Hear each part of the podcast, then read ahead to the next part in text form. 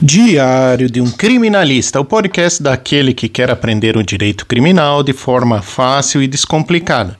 Meu nome é Marcelo Campelo e eu sou advogado criminalista.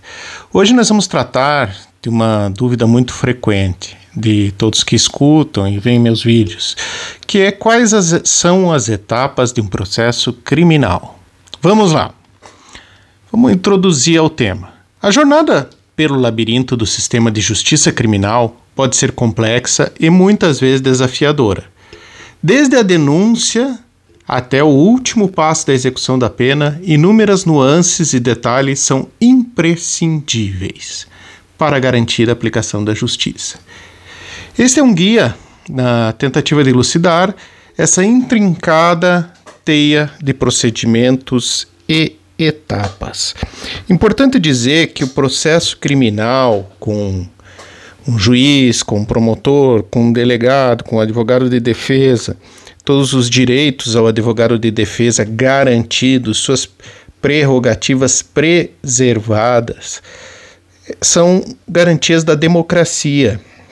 Quanto mais firme, mais garantista, mais o advogado ter direito, mais a sociedade é justa. Como que começa um processo criminal? Da investigação, do inquérito. Antes de qualquer processo começar, geralmente há um crime e uma vítima. No momento em que o crime é reportado às autoridades, seja pela vítima ou por testemunhas, inicia-se uma investigação. A polícia assume a responsabilidade de coletar as primeiras evidências, interrogar testemunhas, que na verdade são oitivas, interrogatório é apenas com o réu, e montar todo o relatório. A eficiência desta primeira fase pode determinar o rumo de todo o processo. Em muitos sistemas, o Ministério Público, com base nas provas apresentadas, decide se há mérito ou não para prosseguir a ação. Vamos lá. Uma investigação é, é iniciada com a existência de um fato criminoso. Tem um fato criminoso, a autoridade policial deve abrir o inquérito. Muitas investigações, muitos inquéritos se iniciam com a prisão em flagrante, que é uma outra situação, que, cuja prisão em flagrante também pode ser realizada por qualquer um. O que, que é uma prisão provisória e uma audiência de custódia ou uma prisão processual?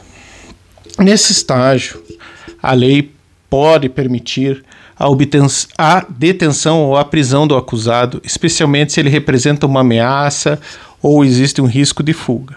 Porém, é essencial garantir os direitos do detido. A audiência de custódia é um mecanismo criado para assegurar que esses direitos sejam respeitados.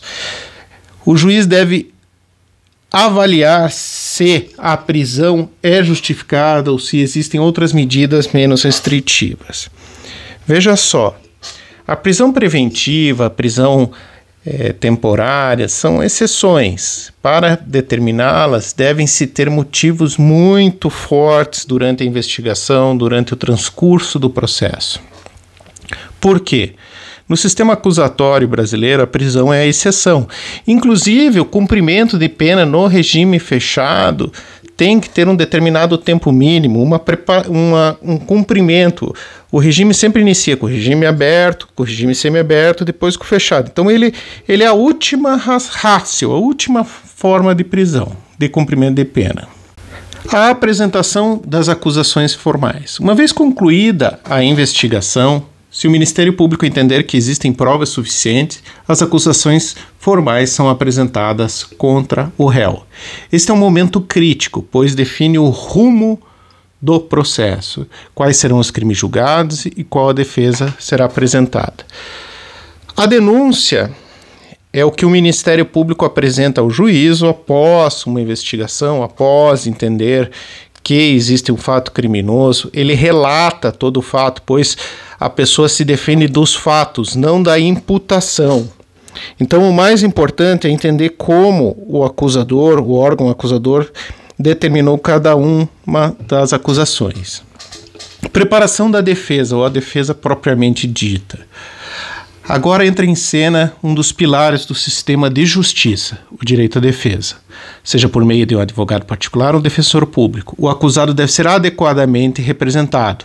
Durante a preparação, a defesa examina meticulosamente e procura falhas na acusação e elabora estratégias.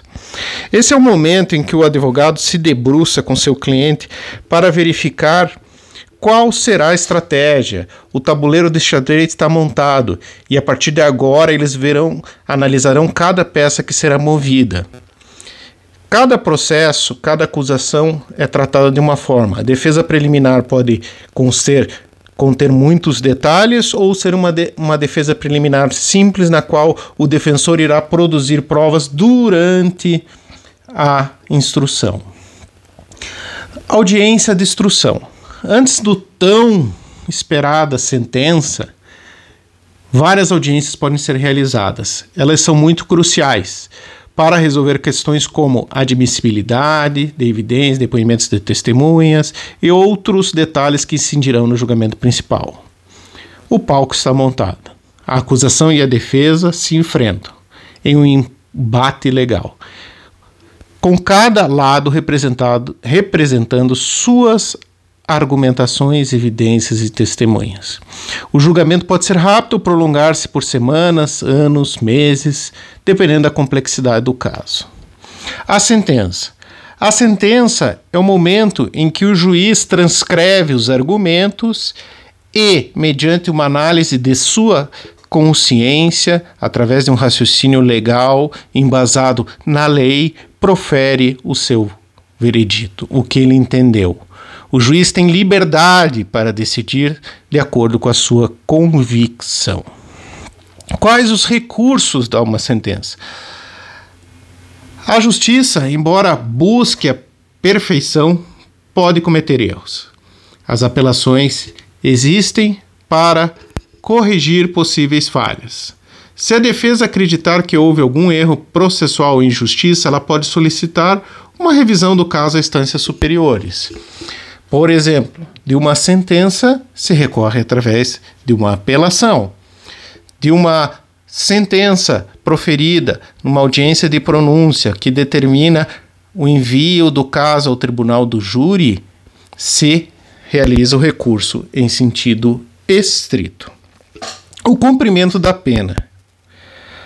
Após o trânsito em julgado, quando não são mais cabíveis recursos, inicia-se o cumprimento da pena, através de um processo de execução penal. O juiz da execução penal ele tem toda a liberdade para aplicar o regime. No entanto, ele não pode aplicar um regime mais gravoso do que o determinado em sentença. Para concluir, a trajetória do sistema criminal reflete a busca incessante da sociedade por justiça cada etapa meticulosamente construída ao longo dos anos, visa garantir um equilíbrio entre as partes e punir os culpados e absolver os inocentes. No sistema brasileiro acusatório, a prisão é a exceção, a regra é a liberdade. Se você gostou do conteúdo, compartilhe. A defesa nunca dorme.